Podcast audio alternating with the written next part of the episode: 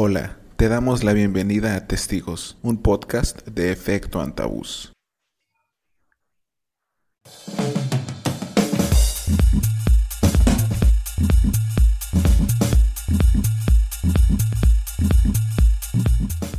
Hola, ¿qué tal? Eh, bienvenidas y bienvenidos. Hoy estamos con la escritora guatemalteca Marilinda Guerrero, quien es autora de varios libros y también dirige exocerebro, me parece verdad. Marilinda, bienvenida, muchas gracias por estar aquí. Hola, mucho gusto, ¿cómo están? Gusto de estar aquí, muchas gracias por la invitación. Claro, eh, primero, antes de iniciar formalmente con la entrevista, ¿qué más podrías decirnos sobre tu trabajo, Marilinda? Bueno, eh, yo además de trabajar en la literatura, eh, trabajo un poco títeres eh, y la narración oral. Ok, muy bien. Eh, qué bien, me parece que en algunos de tus cuentos podemos ver como eso de la oralidad un poco, sobre todo con el contexto en el que estás, podemos como sentirlo muy cercano, ¿no? ¿Qué tan importante entonces es para ti la oralidad, Marilinda? Ah, yo siento que eh, bueno, para mí es importante eh, el tema de la oralidad porque es la forma en la cual las personas transmiten el conocimiento, ¿verdad? Siempre, bueno, así ha sido desde el, principio, ¿verdad? Ha sido la forma en que el conocimiento se ha transmitido, los mitos, las eh, historias y, conjuros, recetas, todo, ¿verdad? Se transmite a través de la oralidad. Entonces, para mí es súper importante y sí sí tiendo mucho en mis historias a tratar de meter voces, ¿verdad? De personas eh, contando algo, ¿verdad? Siempre, siempre, siempre. Es algo que hago de forma inconsciente. Claro, eh, muy bien. Muchas gracias. Entonces, Marilinda, y habíamos pensado como en algunas líneas para esta entrevista. Y la primera, eh, me gustaría hacer referencia a ese libro de Cuando las flores aprendieron a bailar polka cuando lo estaba leyendo me llevé muchísimas sorpresas muy agradables, sobre todo porque me parece que además de la oralidad que podemos ver en los textos, también me parece que hay como esa presencia como del horror, como con temas muy actuales y además con contextos que son los propios, como en el cuento de la matina, donde está esta eh, prótesis y se menciona como al abuelo, ¿no? Como la romantización de la imagen del abuelo y el tío que siempre habla bien de él, pero por otra parte está la abuela que dice que pues nunca fue así, ¿no? Y que lo mejor, en cierta forma, fue como que se fuera el abuelo, ¿no? Que, que, que falleciera. ¿Qué nos puedes decir, por ejemplo, Marilinda, de esta, de esta inclusión de elementos orgánicos como esta prótesis, como los fetos en, el, en otros textos. ¿Qué nos podrías decir? ¿Cómo se relacionan con el terror en tu escritura? Siento que a veces, digamos que para poder contar una historia de horror o de terror, no necesariamente tiene que ser con elementos como un monstruo, ¿verdad? Un ser súper, o sea, monstruoso, que realmente es difícil de escribir algo que pueda ser monstruoso. ¿Verdad?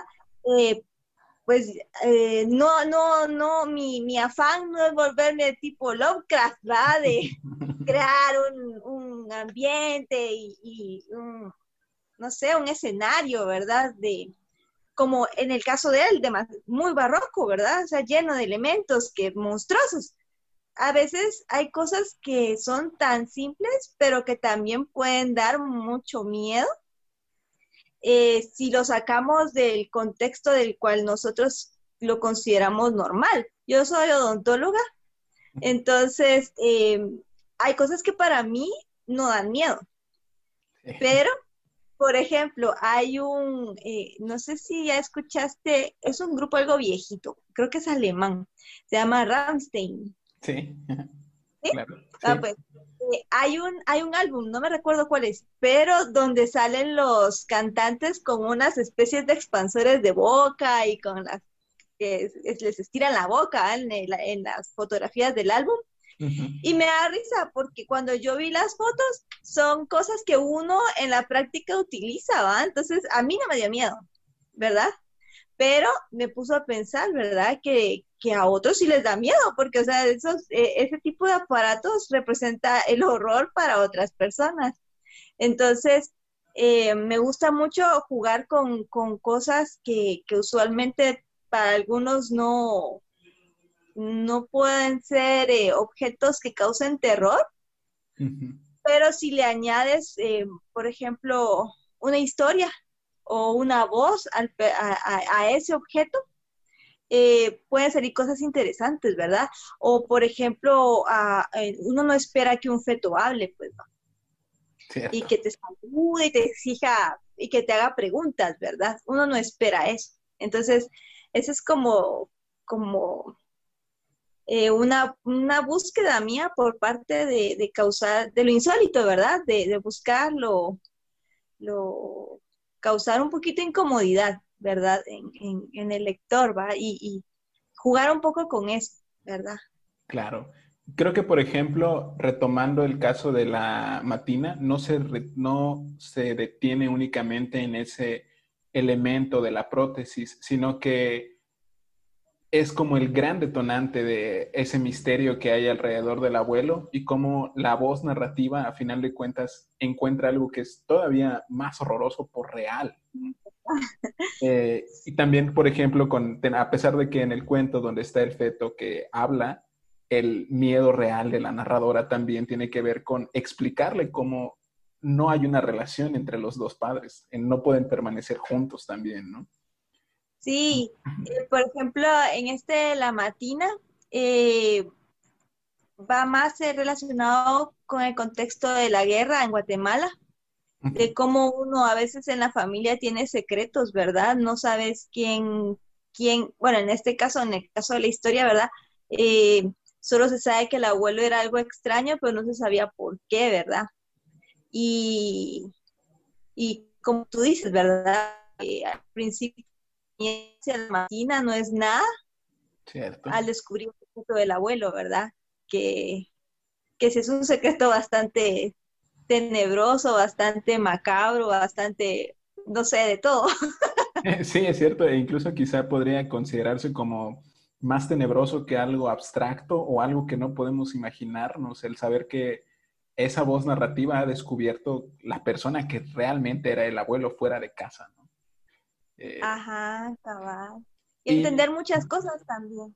Claro, claro, es cierto, Marilinda. Creo, además, en cierta forma, los géneros especulativos y fantásticos también nos permiten como acercarnos a temas que estarían en cierta forma vedados, sobre todo en un contexto, creo yo, eh, como en el de América Latina, como tú mencionabas hace un momento, la guerra en Guatemala, las dictaduras en América del Sur, la guerra sucia en México. Y creo que en cierta forma también han sido como un poco vedados. Me parece que hay una tradición, quizá no de siglos, pero sí de mucho tiempo, por ejemplo, con esta novela como La invención de Morel, los libros de Angélica Gorodischer, eh, Juan Rulfo en México, ¿no? Entonces, eh, Marilinda, ¿cómo fue tu camino? ¿Cómo fue tu acercamiento hacia estos géneros fantásticos y especulativos? Y también me gustaría preguntarte si tú crees que en cierta forma son negados o vedados en América Latina? Sí, yo creo que, bueno, al menos en el caso de, Guatemala, sí puedo, lo, que he podido yo experimentar, ver, ¿verdad? Es que sí se ha tratado la, estos géneros, sí se han abordado, pero siempre, siempre ha sido como ese hermanito que escondes, ¿verdad? Y que, que sí se sabe que publicó algo de ciencia ficción, ¿verdad? Pero, o, o algo de fantástico, pero es como un experimento que alguien hace y ahí se queda guardado y ya. O sea, no es como, como otras, otras eh, géneros, ¿verdad? Que uno ve que se hacen estudios y se hacen, bueno, bueno, incluso aquí antologías de lo fantástico no hay, pues, ¿va? Menos de ciencia ficción, pues, o sea, no hay, ¿verdad? Menos estudios, pues, entonces es como uno sabe que hay autores que han abordado estos temas, pero hasta ahí quedan, ¿va? Pero em, creo que ha sido en parte porque no se ha cultivado, no se han cultivado estos géneros y no se le han dado la importancia que se les debería de dar, ¿verdad? A la literatura y la imaginación por lo general no se le da mucha importancia porque se cree que es como, como muy imaginativa, digamos.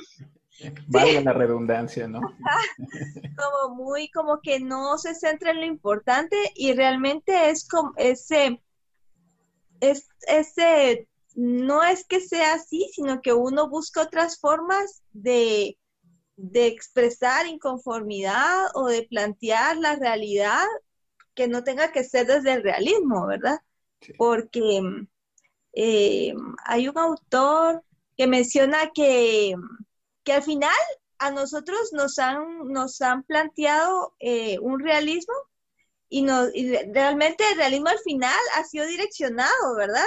Y ha sido como, como, cómo es de la realidad, ¿verdad? ¿Cómo es la realidad según según el capitalismo, según lo que tú compres, dónde vivas, eh, eso como que te marca en un punto de la realidad, ¿verdad?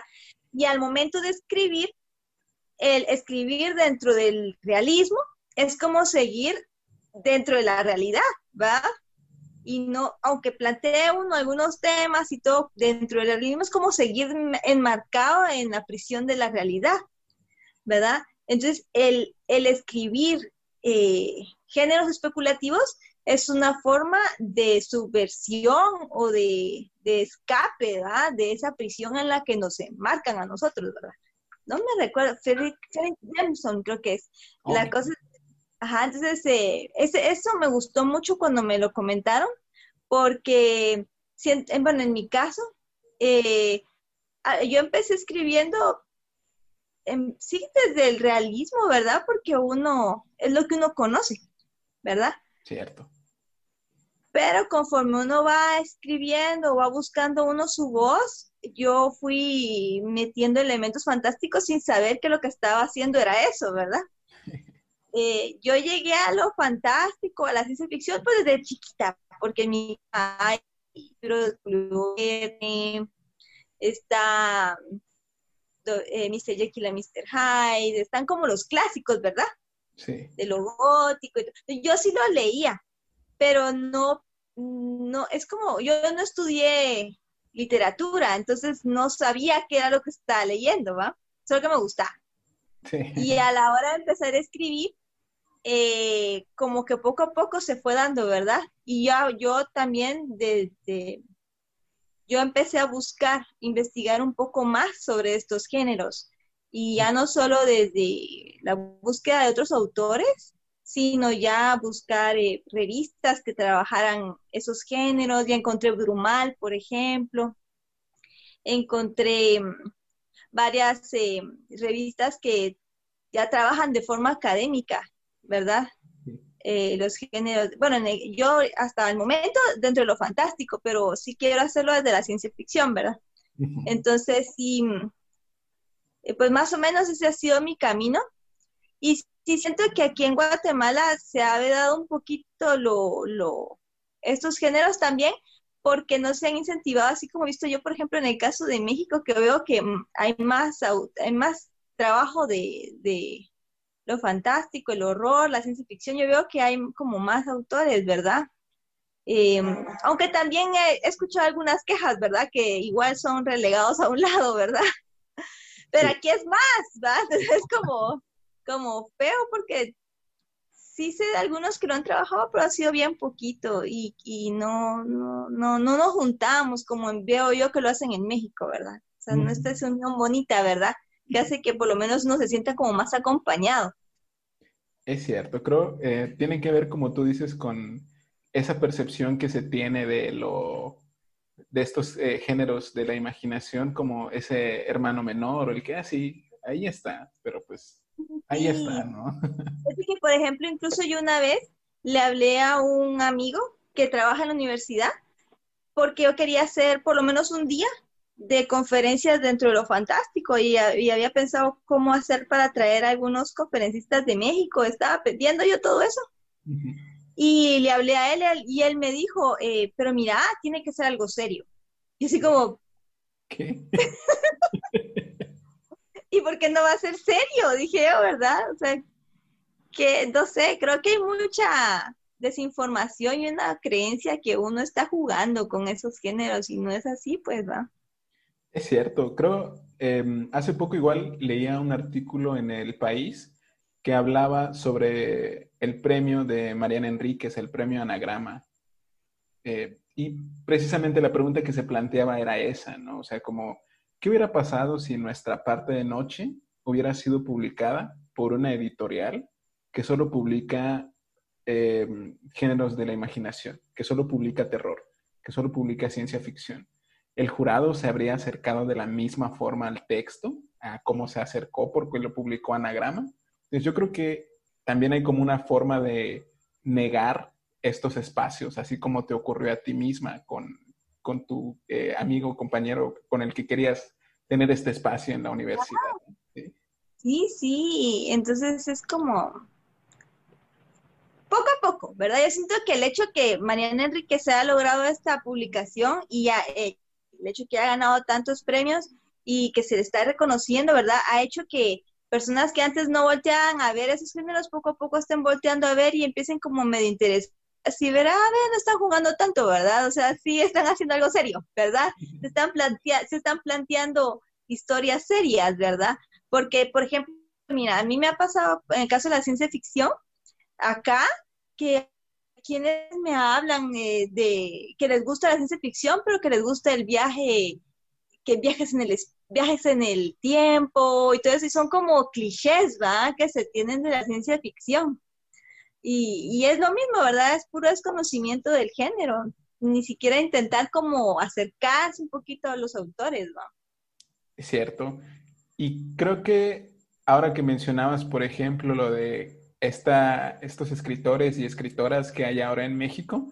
Hace un tiempo igual platicaba con Gabriela Damián y ella misma decía como que a final de cuentas la ciencia es todo el conocimiento que se transmite, desde la cocina hasta pasando por muchísimas cosas.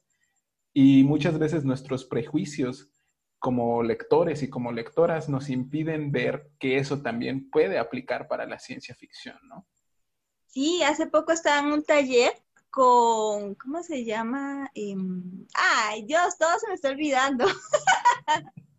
es una autora que es de Bolivia. Que quizá Liliana Colanzi. No, la otra. Eh, Giovanna Rivero, Giovanna Rivero. Ok. Y ella, eh, el taller era de ciencia ficción. Wow. Y ella nos dio varios, varios textos de ciencia ficción pero no eran de viajes en el espacio, ni de robots, ni nada de eso. Y mira, hubo un montón de líos entre los compañeros porque decían que eso no era ciencia ficción. Entonces fue interesante, ¿verdad? Porque eso generó debates, ¿va? Diciendo que, que por qué la ciencia ficción tenía que ser de robots, porque aparte están las ciencias humanísticas, las ciencias sociales, eh, o sea, hay tantas ramas de la ciencia, ¿verdad?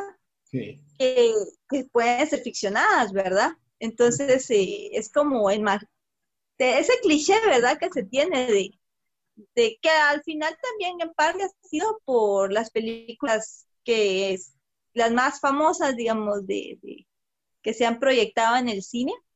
Por eso es que me encantó esta historia, la de Ted Chang, la de... La historia de tu vida. La historia de tu vida, ¿verdad? Porque al final, o sea, sí es cierto que se ven marcianos, no son marcianos, va, extraterrestres, pero el eje central de la historia es el lenguaje, va.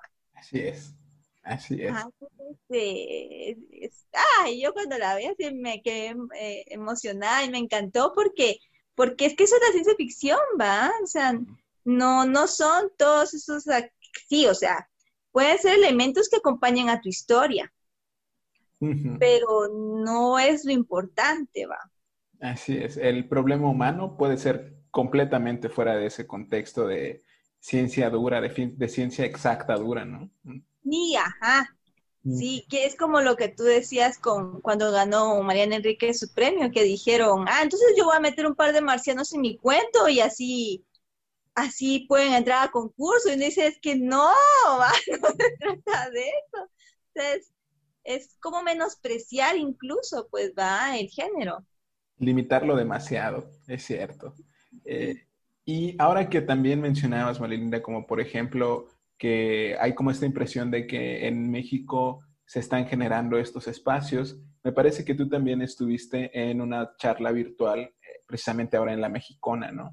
También tenemos, por ejemplo, o bueno, en este contexto del encierro, de la pandemia, tuvimos la FutureCon, en donde también participaron varias de las personas que estuvieron en la Mexicona, como Cristina Jurado, Livia Brenda, la misma Gabriela Damián. ¿Qué nos puedes decir tú, por ejemplo, con la, sobre la generación de este tipo de espacios virtuales en donde se abre el abanico para hablar de temas que quizá no cabrían en espacios serios, ¿no? con todas las comillas del mundo? Sí, sí. Pues eh, en el caso de la mexicana, a mí, yo tengo entendido que es como el primer eh, encuentro que se hace de ciencia ficción, ¿verdad? en, México.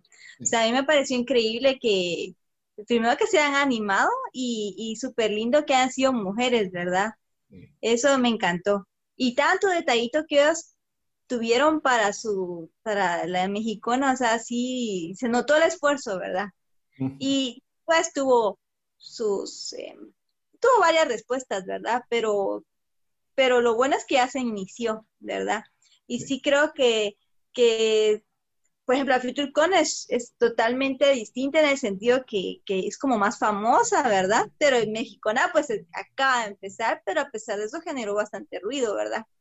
Entonces, eh, sí, yo siento que lo ideal sería tener como esa apertura, poder estar en un congreso de literatura normal y que ahí hubiera entre ese congreso eh, lecturas o debates o conversatorios de estos géneros. Pero como no está pasando, entonces, pues hay que idear los espacios. Yo sí creo que en lugar de, de quejarse uno, ¿verdad? Que no hay espacios para, para hablar esos temas se deben crear, ¿verdad?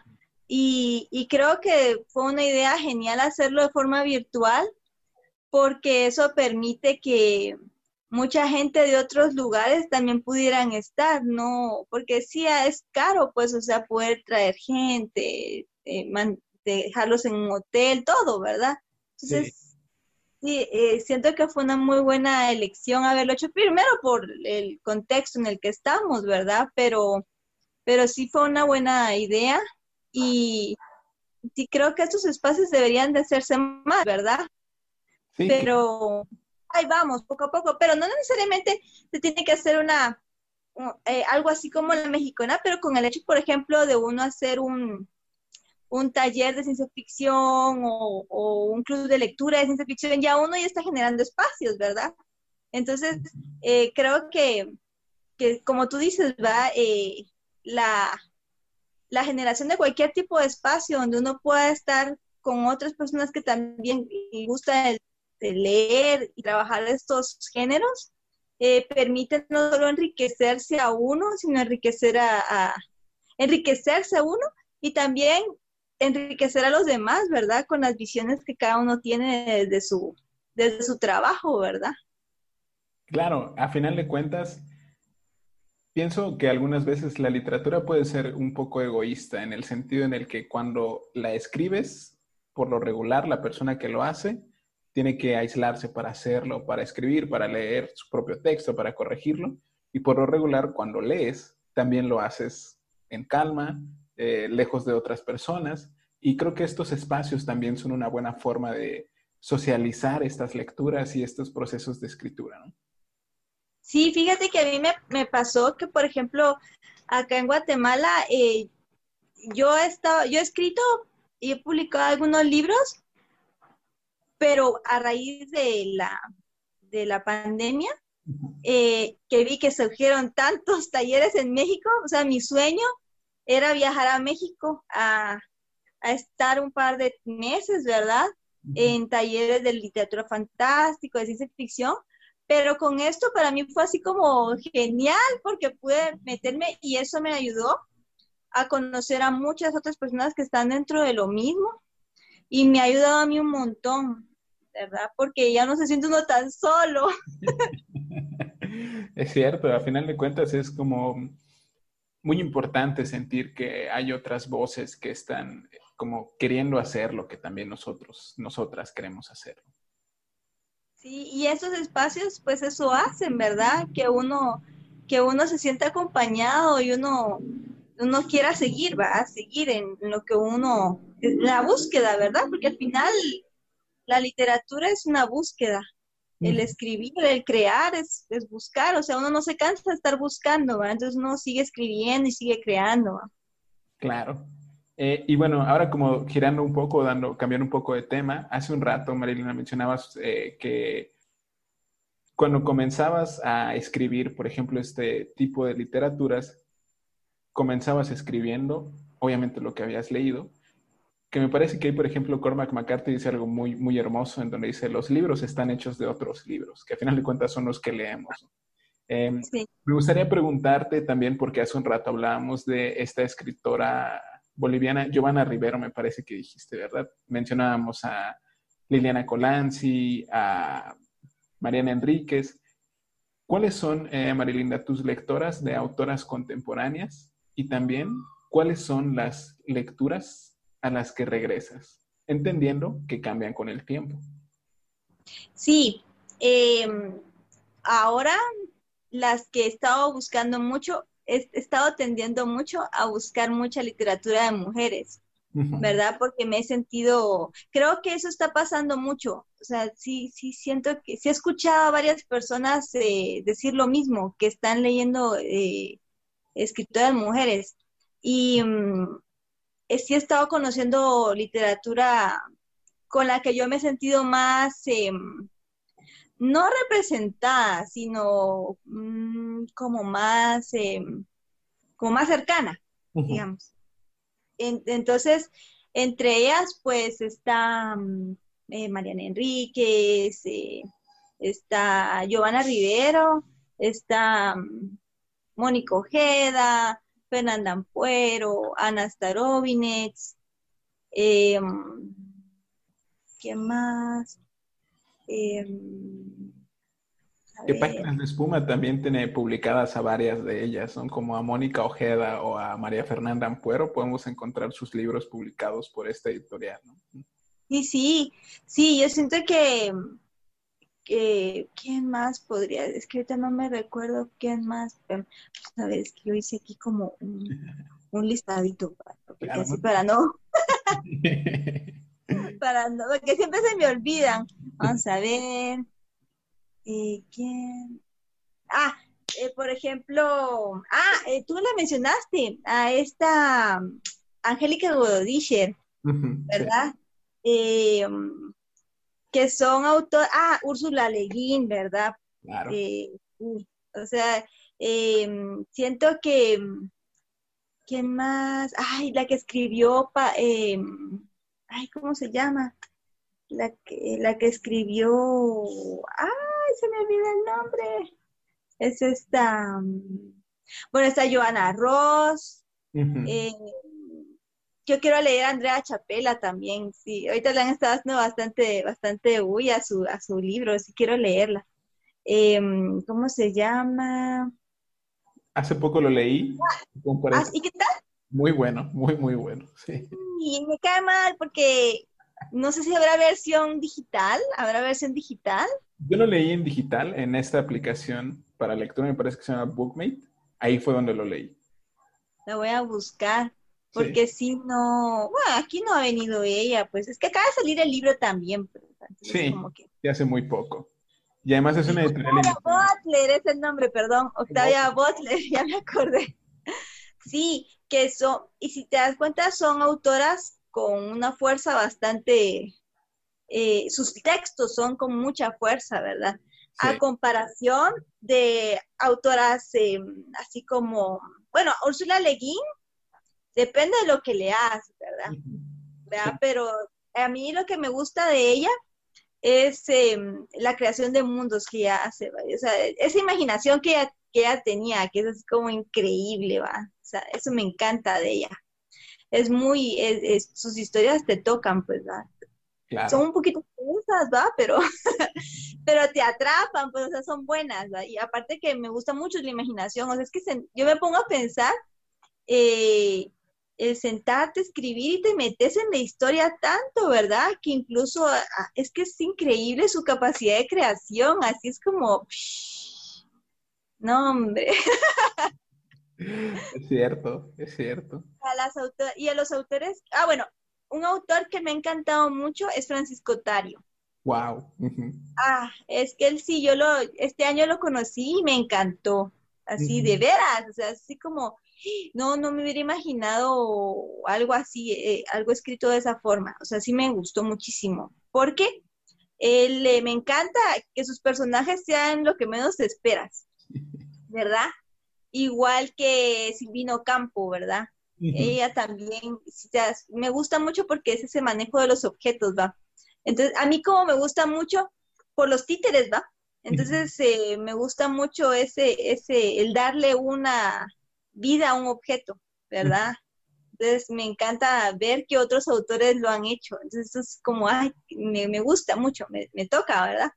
Em, eh, vamos a ver, autores a los que regreso, podría ser, em, vamos a ver, Simian, ah, bueno, eh, esta Daphne, ese me, es un, es un libro que me gustó mucho.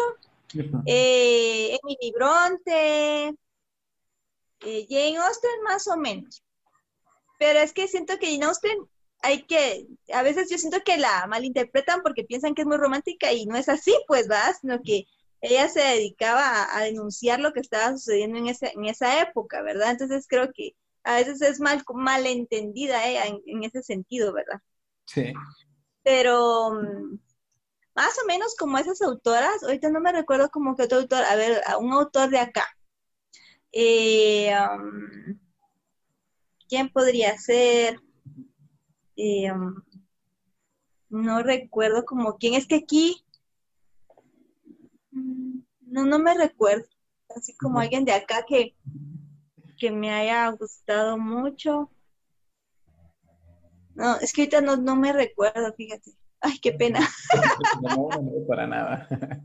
Que, por ejemplo, ahora que mencionabas estas interpretaciones de estas novelas, creo que muchas veces son como muy cómodas, ¿no? Quizá coincide también como por ejemplo con los personajes de Tario y quizá con el mismo Tario que había, bueno, creo que por ejemplo en la literatura mexicana ha sido igual como un poco marginado precisamente porque no tenía buenas relaciones con otros escritores. ¿no? Ya. Yo estoy en la universidad literatura y solo leímos un cuento suyo. ¿Verdad? Sí, sí. Eh, además era futbolista, entonces no se relacionaba con el medio, ¿no? Pero yo siento que es como, como que tener un cliché de los, de los escritores, ¿verdad? O sea, un escritor no tiene por qué ser, tener una apariencia y manejarte con ciertas personas y para ser escritor. O sea, el hecho de que ser futbolista no tiene nada que ver con que, o sea, por ser futbolista no puede ser escritor. O sea, como que nada que ver, pues, o sea, no tiene sentido. Pero es como unas discriminaciones absurdas, pues, va. Sí que desafortunadamente están normalizadas y siguen establecidas, ¿no? Sí, sí. Ok, eh, muy bien. También, eh, Marilinda, pensaba en páginas y revistas como Signo Roto, Página Salmón, la reciente publicación me parece que en punto en línea y que además me parece que, eh, no recuerdo si en signo roto, hay uno o dos textos que luego aparecen en el libro cuando las flores aprendieron a bailar polka. También tenemos, por ejemplo, en México, eh, las editoriales independientes como Almadía, que publicó el libro de Andrea Chapela.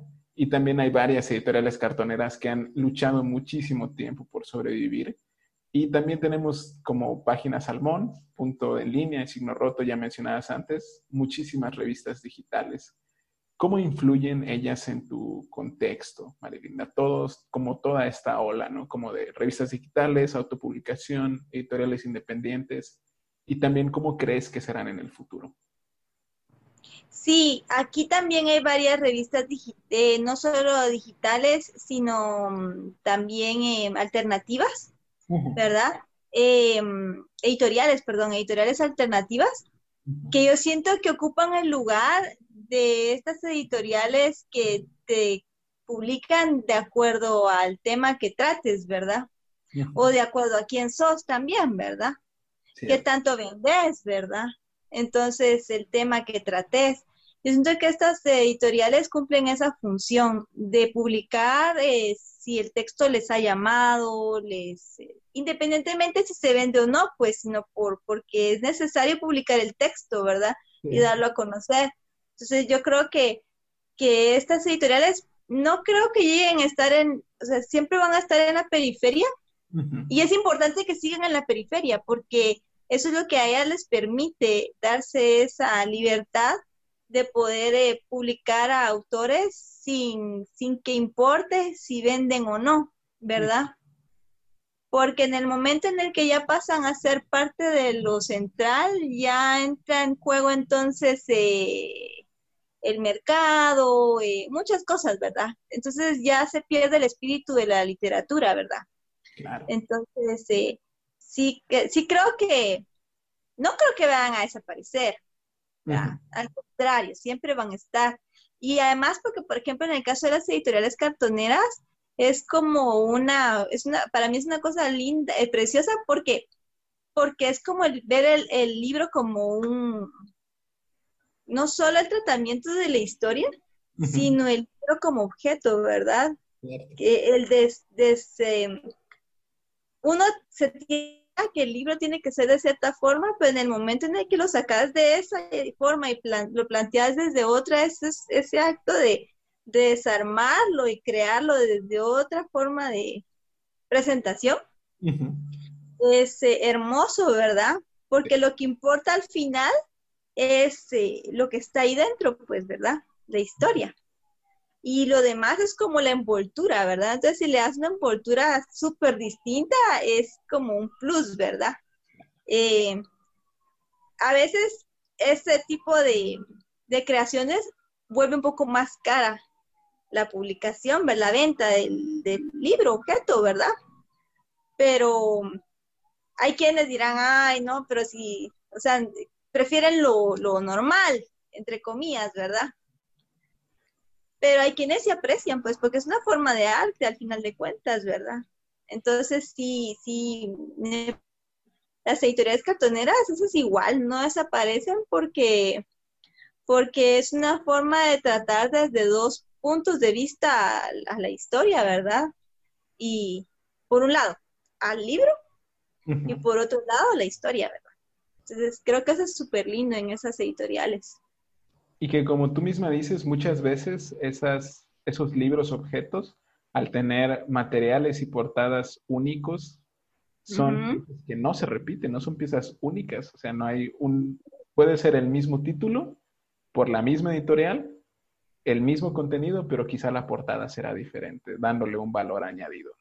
Ajá, cabal. Entonces, eso es, eso es lo hermoso, ¿verdad? De este tipo de editoriales. Además, que no es lo mismo sacar un tiraje de libros en una máquina a que armar el libro, ponerle, o sea, armarlo con tus manos, un proceso más artesanal, o sea, es, es, es, es arte al final de cuentas, ¿verdad?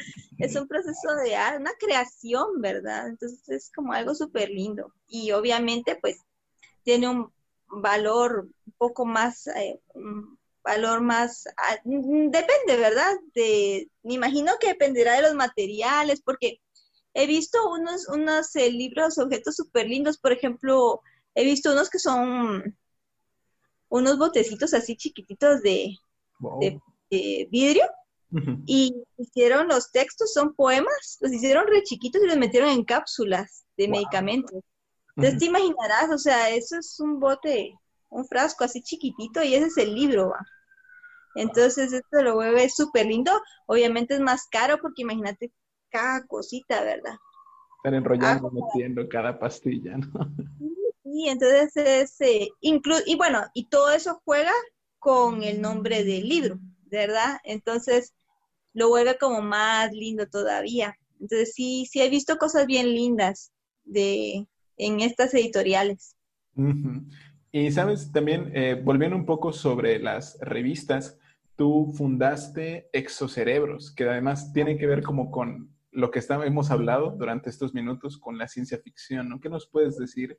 Eh, ¿Cómo podrías ahondar un poco más, Marilinda, en particularmente exocerebros? Sí, es que exocerebros salió porque eh, con unos amigos fundamos una revista que es solo de cuento, eh, que se llama Primeros Auxilios, y esa surgió porque, al menos acá, habíamos visto que como que hubo una tendencia en publicar solo poesía o novela. Ok. Entonces, como que decidimos hacer, bueno, y aparte de eso, tenía mucho que ver el, escritor y, y, por eso lo publicaba. Entonces decidimos sacar esta revista de cuento para darle un espacio al cuento. Y me pasó que cuando se estaba, estaba mandando los textos, em, tuve un par de problemas porque había unos que eran de ciencia ficción y me hubiera gustado como, como tenerlos aparte, ¿verdad? Porque siento que eh, aquí no hay revistas de ciencia ficción. Entonces así fue como surgió la idea de la revista. No quise hacerla física porque aquí es muy caro imprimir un libro, entonces es muy caro imprimir una revista, entonces como es autogestionada,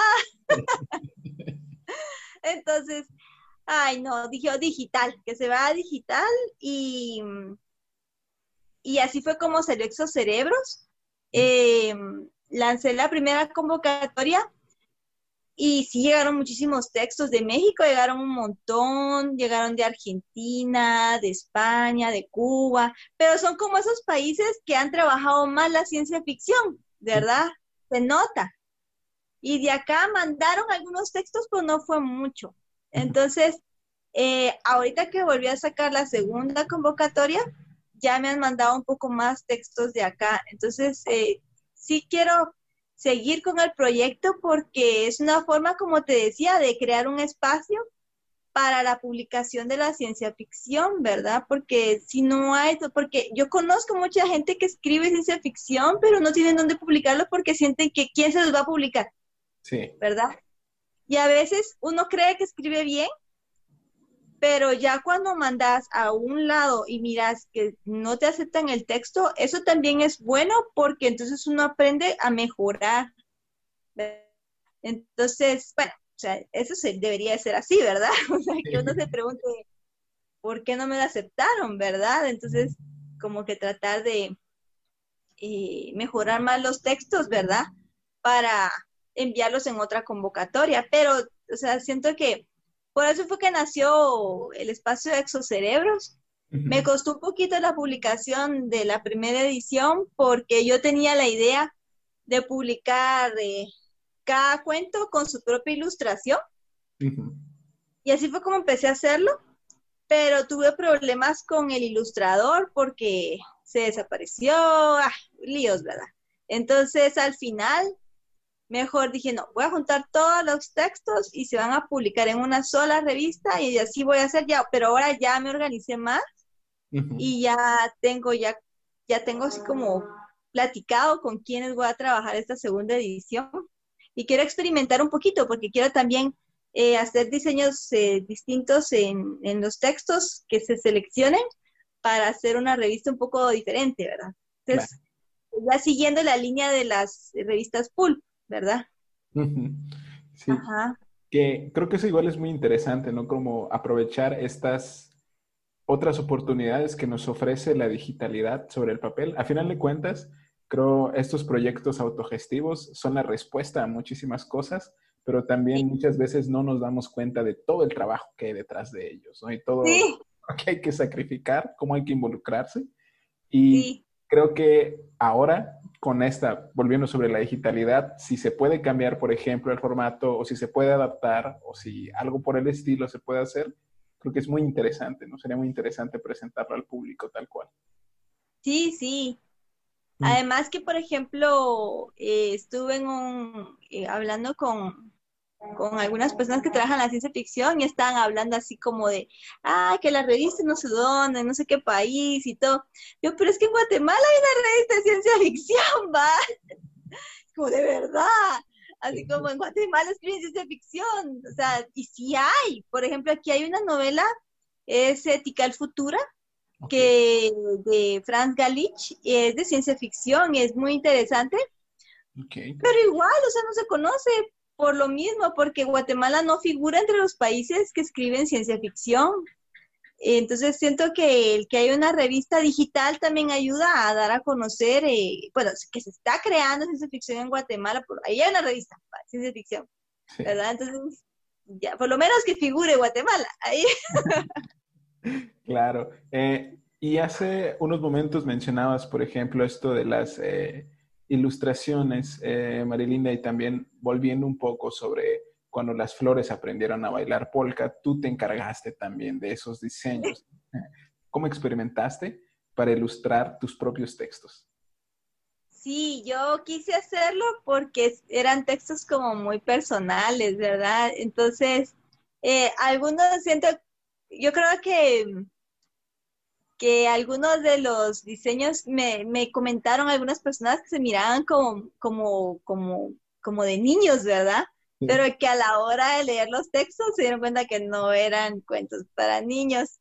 Entonces, pero sí creo que es un poco lo que yo quería reflejar, porque, por ejemplo, el de pedacito de mazapán, eh, sí quería reflejar como esa ternura en algo que no debería ser tierno, ¿verdad? Pero que al final la historia, bueno, para mí, ¿verdad?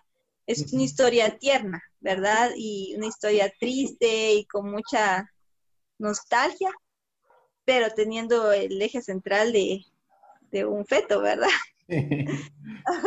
Entonces, em, no quería hacer como eh, ilustraciones muy, como, ¿cómo se puede? Quería hacer unas ilustraciones que fueran como, que transmitieran un poco, eh, eh, la, un poco de la ternura que iba dentro de algunas de las historias.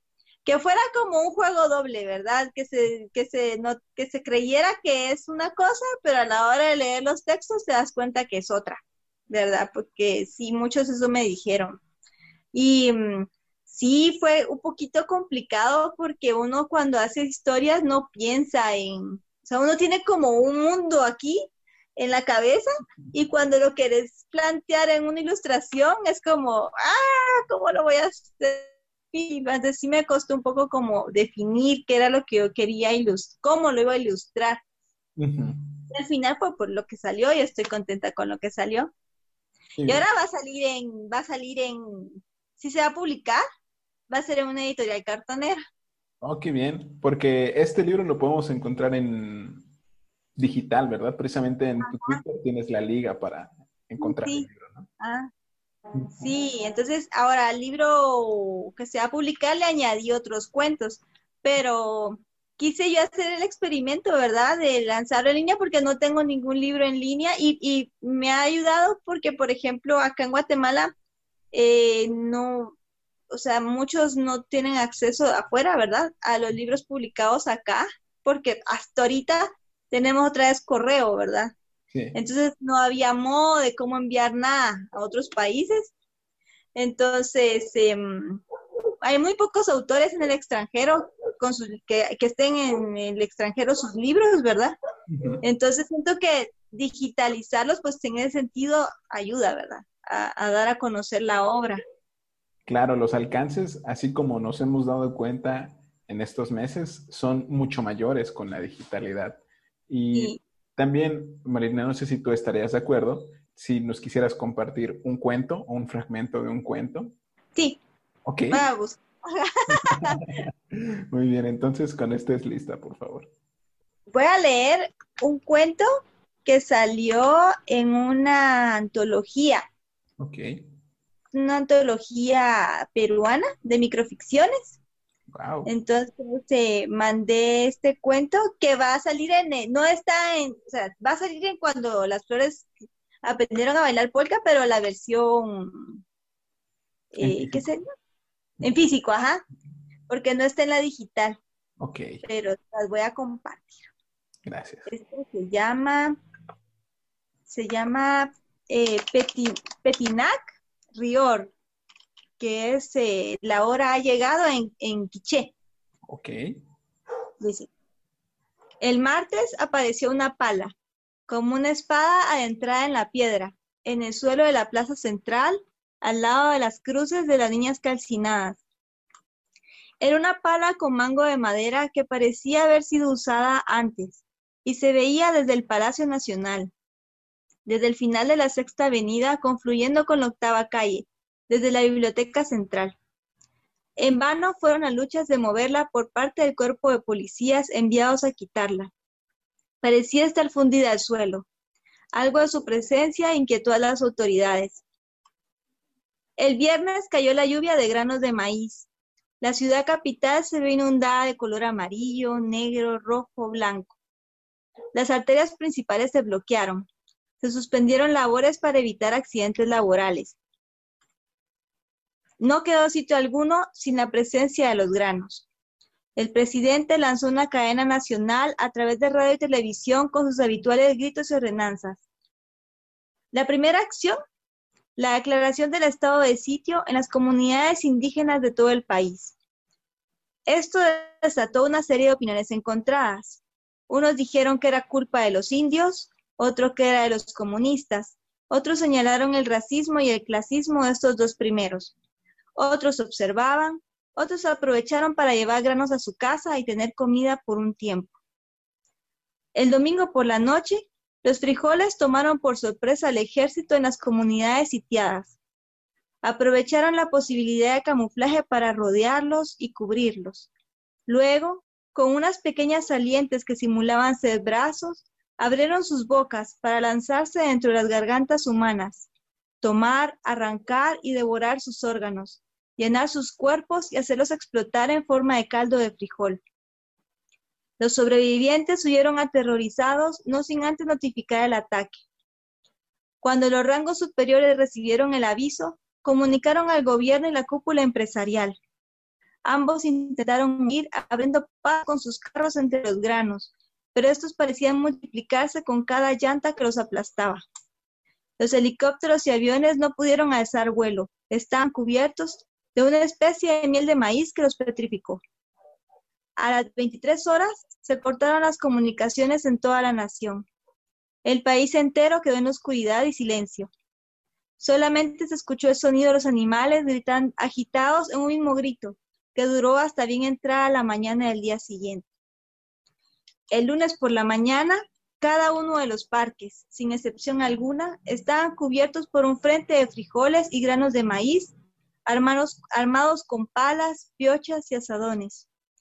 Todos, al mismo tiempo, abrieron surcos en el suelo, sin importar el cemento y el adoquín.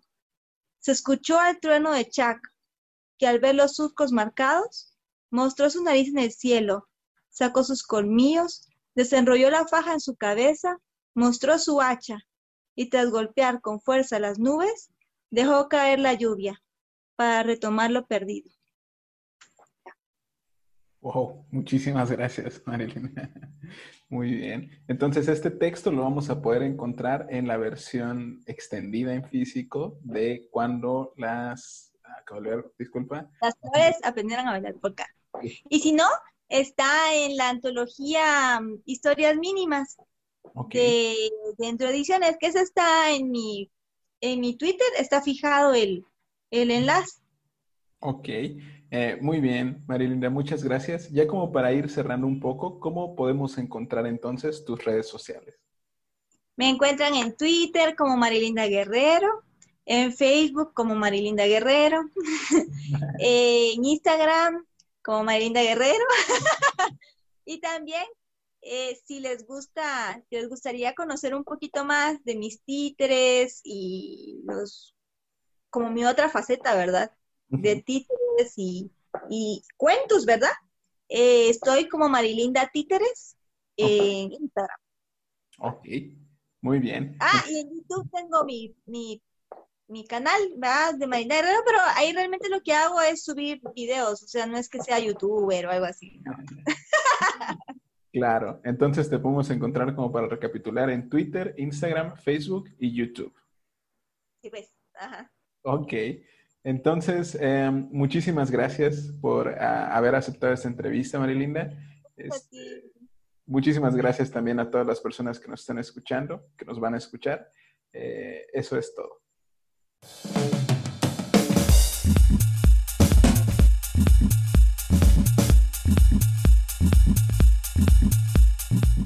No te olvides de seguirnos en nuestras redes sociales. Puedes encontrarnos en Facebook y en Twitter como Testigos Podcast. También puedes escribirnos al correo electrónico testigospodcast.gmail.com. Muchas gracias por estar.